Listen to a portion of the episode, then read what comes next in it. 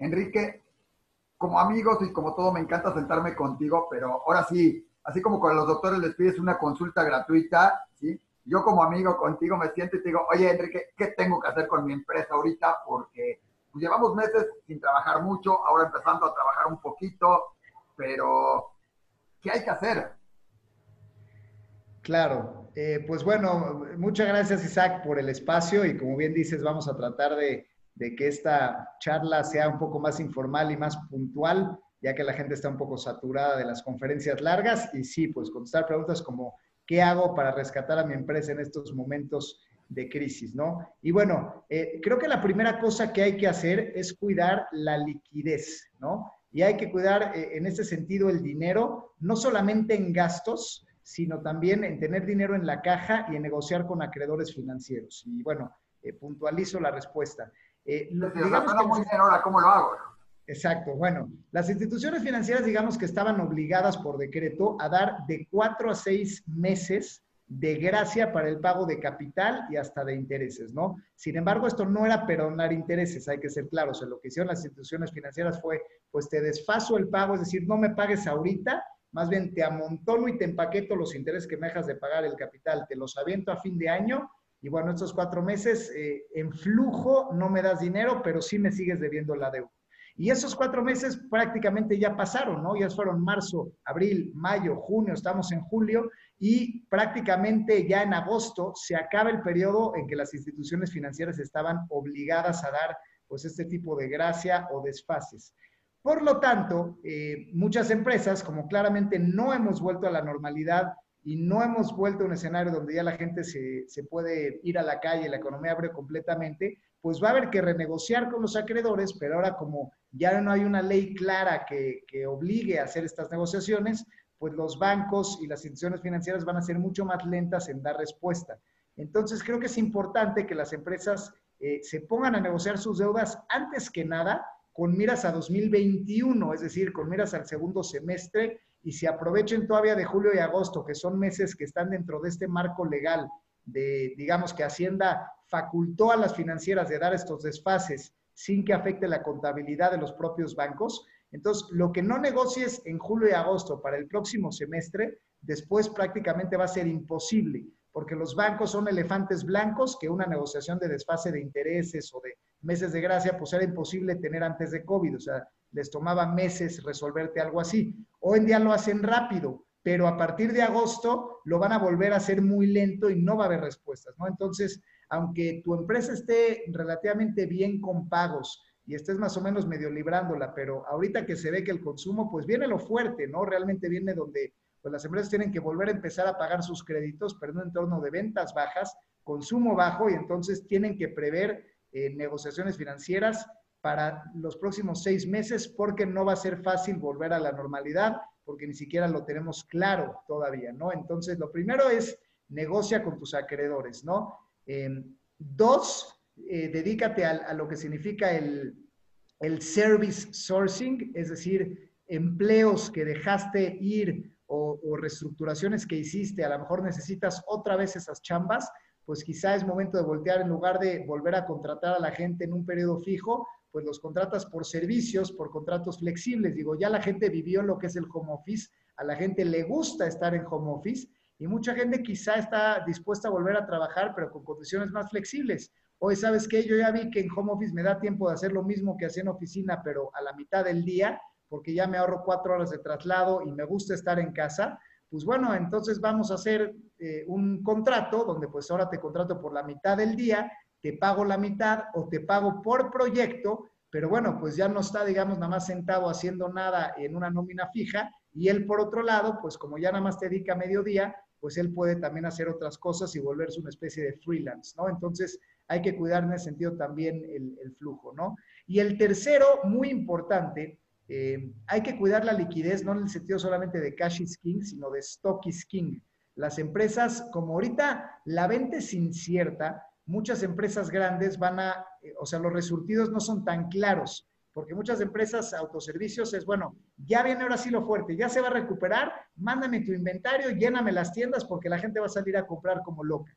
Pero si no se vende, como ha pasado, o abre y se vuelve a cerrar y como que no está clara la reapertura de la economía, pues ahora te van a decir a los proveedores, oye, el inventario hazlo tú y más bien tú ten el stock en, tu bodega y me vas entregando si vendo y si no vendo, pues no me lo entregas y tú te lo comes. Es decir, eh, muchas empresas pequeñas no pueden aguantar este tipo de cosas, de tener inventario, ahora sí que a contentillo de los clientes, sino muchas veces lo hacen a demanda. Entonces, aquellas empresas que sí sean capaces de tener inventario rápidamente, se van a comer el mercado de los chicos. Entonces, es una buena oportunidad de crecer para la gente que pueda ganar ese mercado y tenga esa versatilidad de producción. Y desgraciadamente, para la gente que no tenga esa capacidad financiera para producir rápido sobre demanda, pues va a ser un periodo muy difícil de, de supervivencia y viene lo más crítico.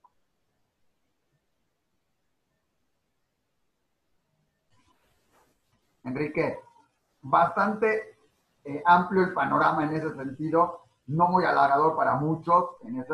Ahora, te lo pregunto, yo tengo una empresa chica, a lo mejor no tengo ningún crédito bancario, claro, tengo acreedores porque le debo al que me surtía o la tela, si soy esto, el que me vendía el papel, el que me trae los refrescos, el que me trae, yo qué sé, depende del negocio de cada uno. Yo tenía esos, esos acreedores, a esos mismos acreedores con ellos hay que renegociar porque ellos están igual que nosotros, llevan tres, cuatro meses que tampoco venden, o sea, es una cadenita. Uno, hay que renegociar con ellos y dices, bueno, no hay que tener inventario, pero entonces, ¿cómo funcionar? ¿Cómo te acomodas en la empresa?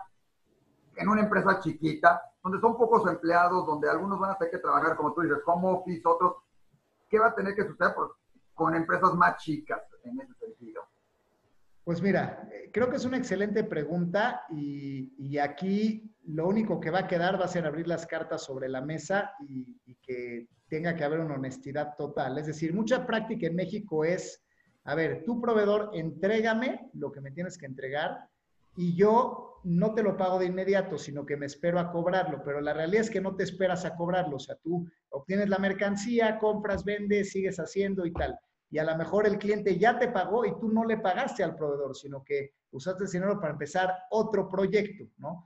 Hoy en día creo que eso se va a tener que acabar, esa dinámica. Es decir, si un proveedor te surtió mercancía y tú esa mercancía ya la cobraste y no le pagaste, pues entonces tienes que hacer un plan eh, a futuro donde cambies las reglas del juego. O sea, decirle a tu proveedor, oye, a ver, yo no te he pagado porque mi cliente, pues bueno, las facturas, hay unas facturas que sí me pagó y yo usé el dinero para otras cosas, para ser honesto, pero el, ese cliente la verdad es que nos puede sacar adelante. Entonces, si vuélveme a surtir, yo te caso mi pago con la cobranza del cliente transparente, o sea, tienes que dar mayor transparencia a tus proveedores para que ahora sí conozcan exactamente cuándo vas a cobrar y, y cuánto vas a cobrar. Y a lo mejor la deuda vieja que tienes, irla, ir haciendo un plan donde vayas pagando poquito a poquito de largo plazo, ¿no? Porque el proveedor no va a volver a confiar en ti si le debes dinero, si, si él sabe que pues, te sigue entregando y tú igual y cobras y usas el dinero para, pues, no sé, pagar tu nómina que igual estabas al borde de,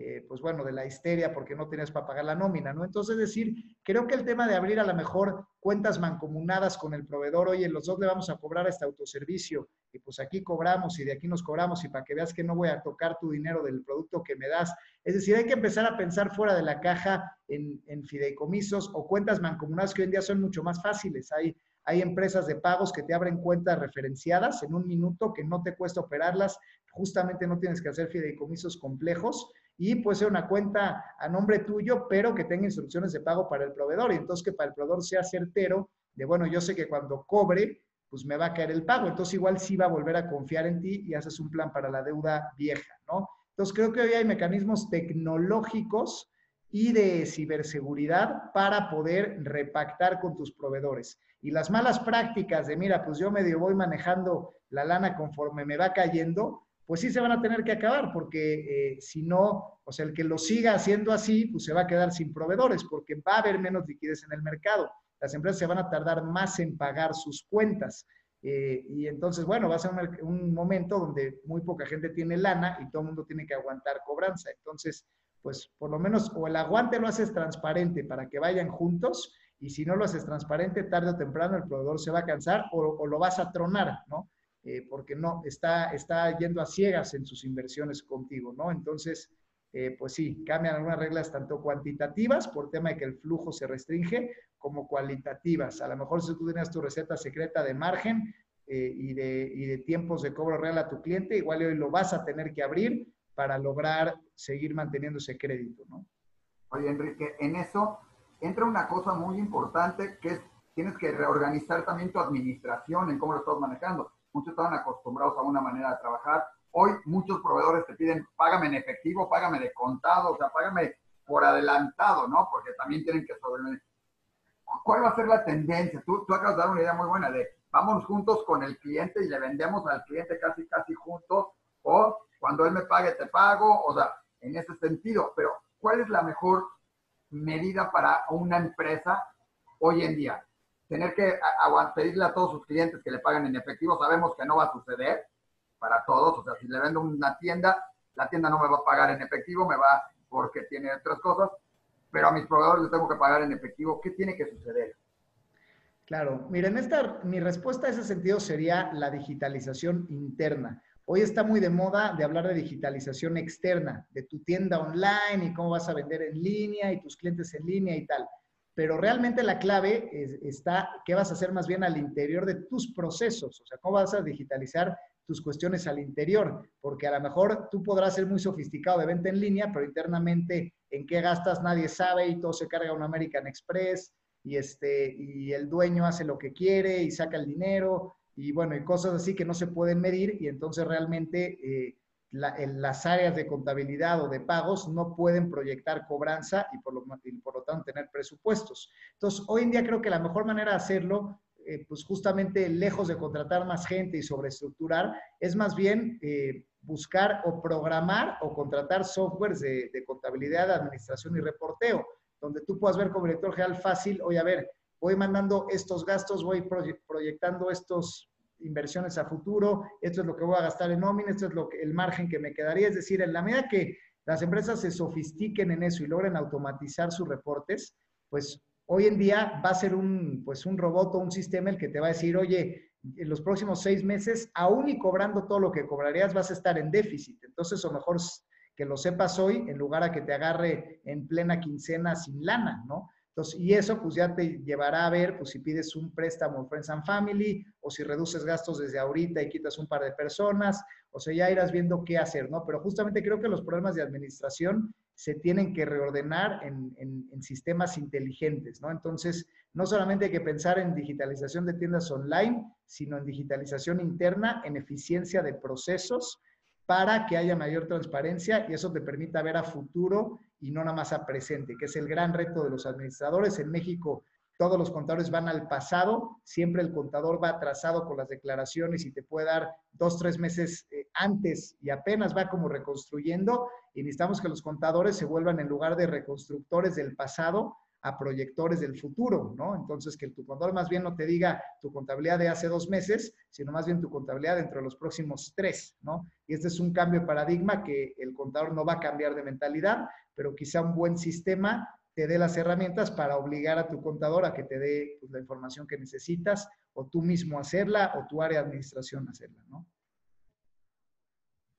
Tú hablas de contador, de reestructurar digitalmente. Hoy, como tú dices, y mencionabas la nómina también, los empleados. Hay que reestructurar las empresas, es más barato, este, hay, que, hay que mantener a la gente que tenías. ¿Cómo funciona? Hay que bajar sueldos, hay que mantenerlos, o sea, ¿qué se puede hacer? Uno es qué se puede hacer y otro, ¿qué tienes que hacer? Porque estábamos acostumbrados algunos, algunos a trabajar de alguna manera, o empresas grandes a lo mejor hoy se dieron cuenta que tienen, que, que pueden necesitar menos gente de la que necesitaban o de la que usaban, o probablemente vas a necesitar más gente para atender otras cosas. ¿Cómo ves tú? Porque toda esa parte de empleo también va a ser complicado, ¿no? Claro, bueno, pues lo primero es lo que ya decíamos en, en, la primera pregunta del service sourcing, o sea, transformar gente de tiempo completo a, gente en home office con trabajos flexibles de tiempo parcial o por proyecto, ¿no? Y una segunda cuestión es, también puede tener que ver con fusiones y adquisiciones. O sea, eh, creo que el capital humano es lo más importante. Y aquí eh, la visión correcta no es recorto o no recorto en base a mi presupuesto, sino la gente que estoy quitando es parte esencial de mi negocio o no la es. Si es parte esencial, pues no importa cuánto gane, la tengo que retener, aunque me cueste porque eh, es, va a ser mi manera de seguir adelante y de que los demás se sientan con la camiseta puesta. Entonces, creo que tiene que ver más bien con una visión de empresa eh, que para la sostenibilidad de la empresa que un tema de presupuesto de corto plazo, ¿no? Pero una cosa que no está en el radar del empleo tiene que ver con alianzas estratégicas más profundas que inclusive lleve a fusiones entre empresas. Es decir, a ver, por ejemplo, somos dos empresas que nos dedicamos a, a vender textiles, ¿no? y a lo mejor somos dos competidores y entonces tenemos dobles agentes de ventas, dobles directores, dobles gerentes, dobles bodegas, dobles camiones y vendemos la mitad por el COVID. Entonces, si nos unimos, pues igual y dejamos uno de los dos gerentes, nada más dejamos un equipo de ventas la mitad, eh, usamos una bodega y nos ahorramos una renta, ya duplicamos disponibilidad en tesorería porque gastamos la mitad y tenemos lo doble de, espacios, tenemos ahora sí más venta porque estamos juntando a los clientes y de alguna manera justamente poder potenciar eh, tanto las ventas y reducir los gastos y realmente quedarte con el capital humano más esencial. Digo, en este sentido, pues ya la, la visión no es quito o pongo más gente, más bien si con la gente que necesito realmente la necesito, pues cómo puedo eh, sumarme con un, competidor para pues tener una escala mucho mayor de un día a otro, porque es lo que te permite una, una fusión-adquisición. En lugar de crecer orgánicamente poco a poco, pues te unes con un competidor y de repente vendes lo doble o lo triple, ¿no? Y porque uno más uno luego es tres. Entonces creo que las empresas familiares en México no están muy acostumbradas a hacer este tipo de cosas, pero creo que el mercado las va, las va a obligar, ¿no? Y esto va a ser un tema de consolidación económica en todos los sectores, donde pues es eso, como la liquidez is the name of the game, la velocidad de respuesta, eh, pues esto va a obligar a consolidarse, a que los grandes se hagan más grandes y que los chicos desaparezcan. Así que siendo una empresa chica, pues únete a los grandes, quédate con tu gente más clave, optimiza tus procesos, porque si no, lo más probable es que por no tener la liquidez suficiente, alguien más se coma tu nicho, eh, porque tú no te puedes esperar cuatro o cinco meses a que te paguen, ¿no? Entonces, te unes con alguien para así aguantar, o si no, al final del día tienes que empezar a dejar pasar oportunidades por falta de, de, capacidad financiera, que esto es lo que desgraciadamente ocurre en consolidaciones económicas, donde sí las empresas ganan, ganan más mercado y pueden haber oportunidades, pero las chicas son víctimas de, pues una vez más, de, de la concentración de la riqueza y la actividad productiva, pues en, en menos actores, ¿no? Para las empresas chicas, puede ser una solución el especializarse en algo personal o en algo muy específico y dar soluciones específicas que muchas veces a las empresas grandes les cuesta más trabajo, podría ser una solución. O sea, si vendía yo telas, ahora voy a vender una tela muy en especial porque solo la encuentran en esto y porque solo me voy a dedicar a esta tela por inventar algo, voy a brindar este servicio muy en específico o mucho más dedicado, que la grande muchas veces no lo va a hacer porque la grande está también dedicada a clientes grandes. Puede ser una solución eso de especializarte en y cómo hacerlo, cómo convertir tu empresa a buscar eso. Claro. Dime, dime. Ya, es que te, te me congelaste. Ah. Retomo. Sí, eh, mira, esa es una excelente pregunta. Esa es una muy, muy buena pregunta porque, y, creo que es la clave para la transformación de empresas en sentido positivo. Eh, de alguna manera, como las empresas van a vender menos, como las empresas van a vender menos, necesitan tener mayor margen. Y le diste al clavo. Yo tengo menos dinero para aguantar plazos de pago, por lo tanto voy a tener que sacrificar clientes que se tardan mucho en pagar o no me pagan de contado. Entonces, lo que tengo que hacer es venderle a menos gente y menos productos, pero que tengan un mayor margen. Y para tú justificar un mayor margen, pues tienes que dar un servicio sofisticado de alto valor agregado. Entonces, sí, definitivamente eh, las más chiquitas van a tener que cambiar la forma.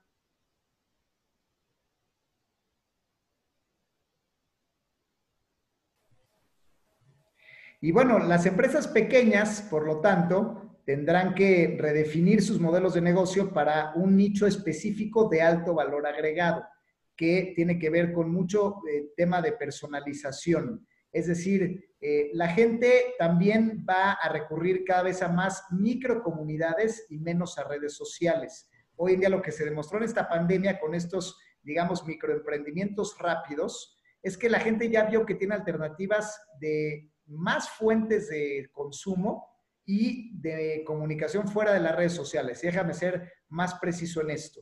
Y, y, ahí es donde está la gran oportunidad para los pequeños empresarios. Antes tú necesitabas un pastel, un abogado, o necesitabas una recomendación de un lugar donde pasar tu fin de semana y ibas a las redes sociales, tal vez te ibas a Facebook, buscabas en Google y etcétera. Hoy en día, ante la saturación completa que tiene la gente de redes sociales, lo que haces es más bien chatear a, un grupo de WhatsApp o de empresarios o de Facebook donde confías en la gente y entonces ahora la recomendación vuelve a boca a boca y vas a buscar más calidad y precio, eh, aunque le dediques más tiempo. Ahora quieres un pastel, pero vas a ver quién de tus amigos hace pasteles y quién empezó a hacer este tipo de cosas.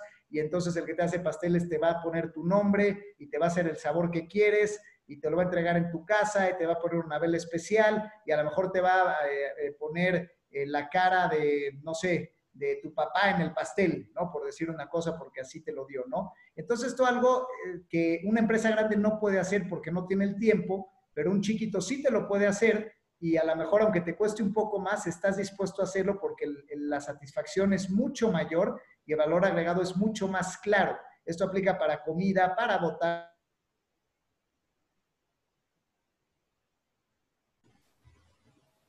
Enrique, como dices, la tecnología también es un factor hoy en día y se nos congeló un poquito la de esta todo, pero pues díganos, nos estás hablando pues, que aplica para todos la parte esta de reinventarse en diferentes sentidos y, brindar otros servicios a la gente. Estás hablando, por ejemplo, de comida y de todo lo demás, ¿no?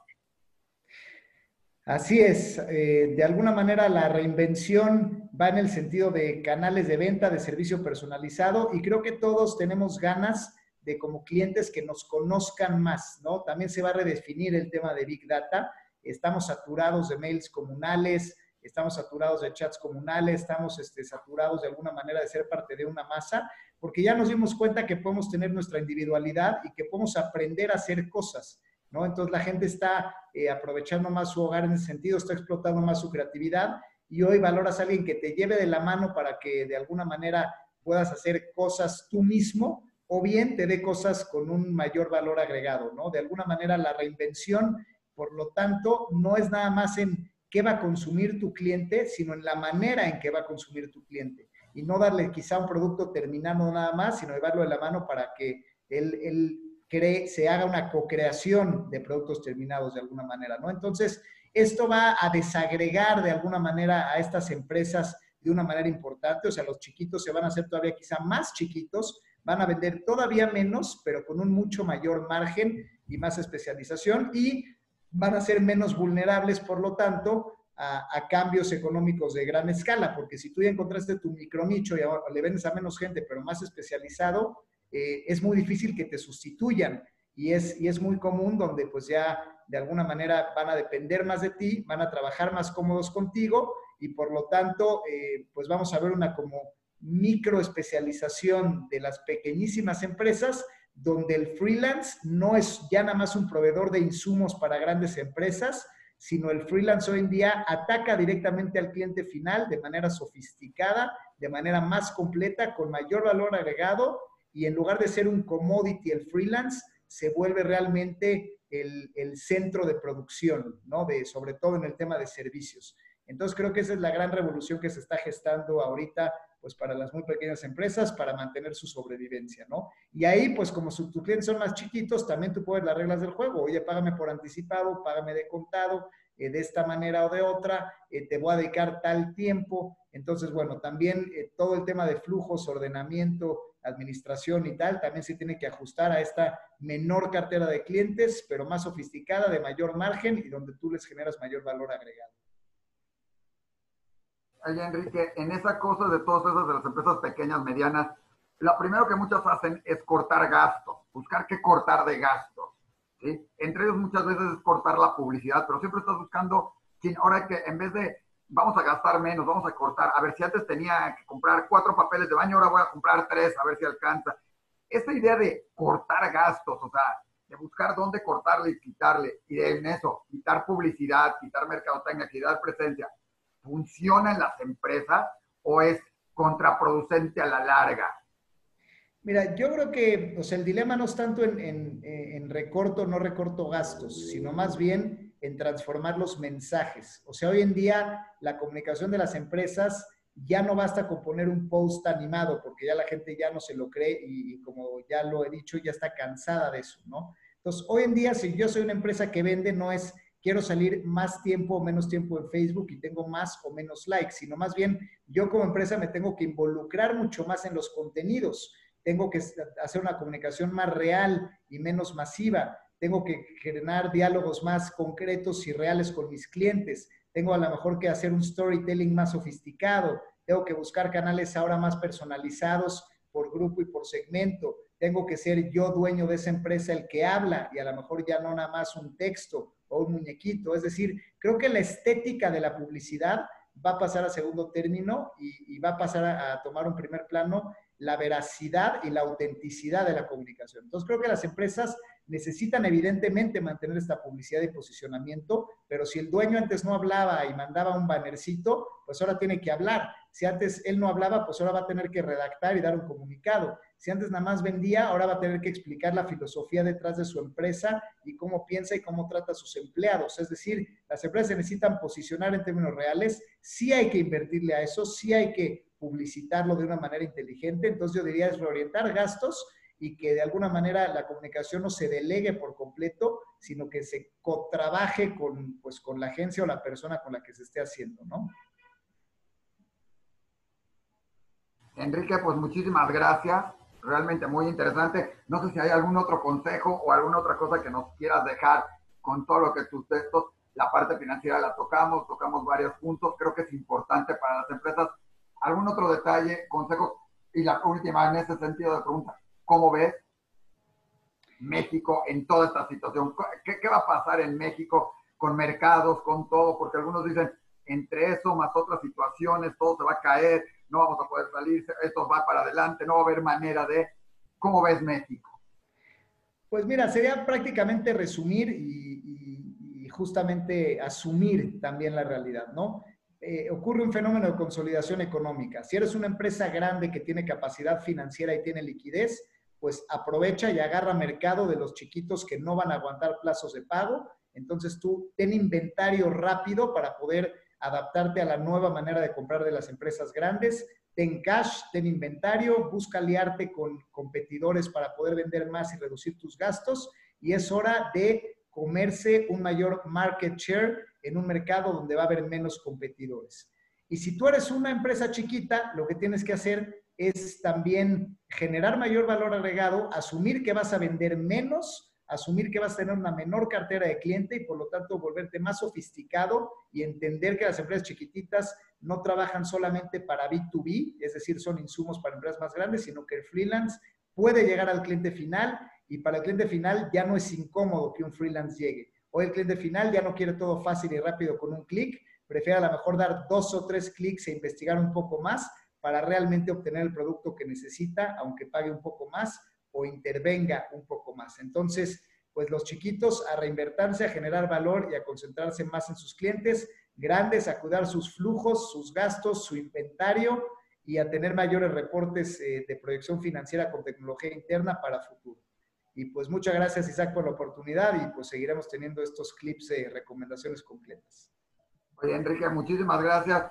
Para los que no saben, Enrique Pressburger es todo un experto en finanzas, en negocios, trabaja en Factor Express este, y brinda un chorro de asesoría, escribe no sé en cuántos medios, pero me da gusto decir que uno de los primeros, por lo menos, era Diario Judío, hoy lo quiere todo mundo, este, y muchas otras cosas más. Así que, Enrique, mil gracias. Si quieres darnos algo más de lo que tú haces para que la gente esté enterada, también y que conozcan exactamente quién es Enrique Presburger. aparte hace teatro, este, y tiene muchas otras cosas interesantes y creo, lo único que le falta es tener algún puesto en algún lado de la, calle, pero esos no están permitidos, por eso no lo tiene.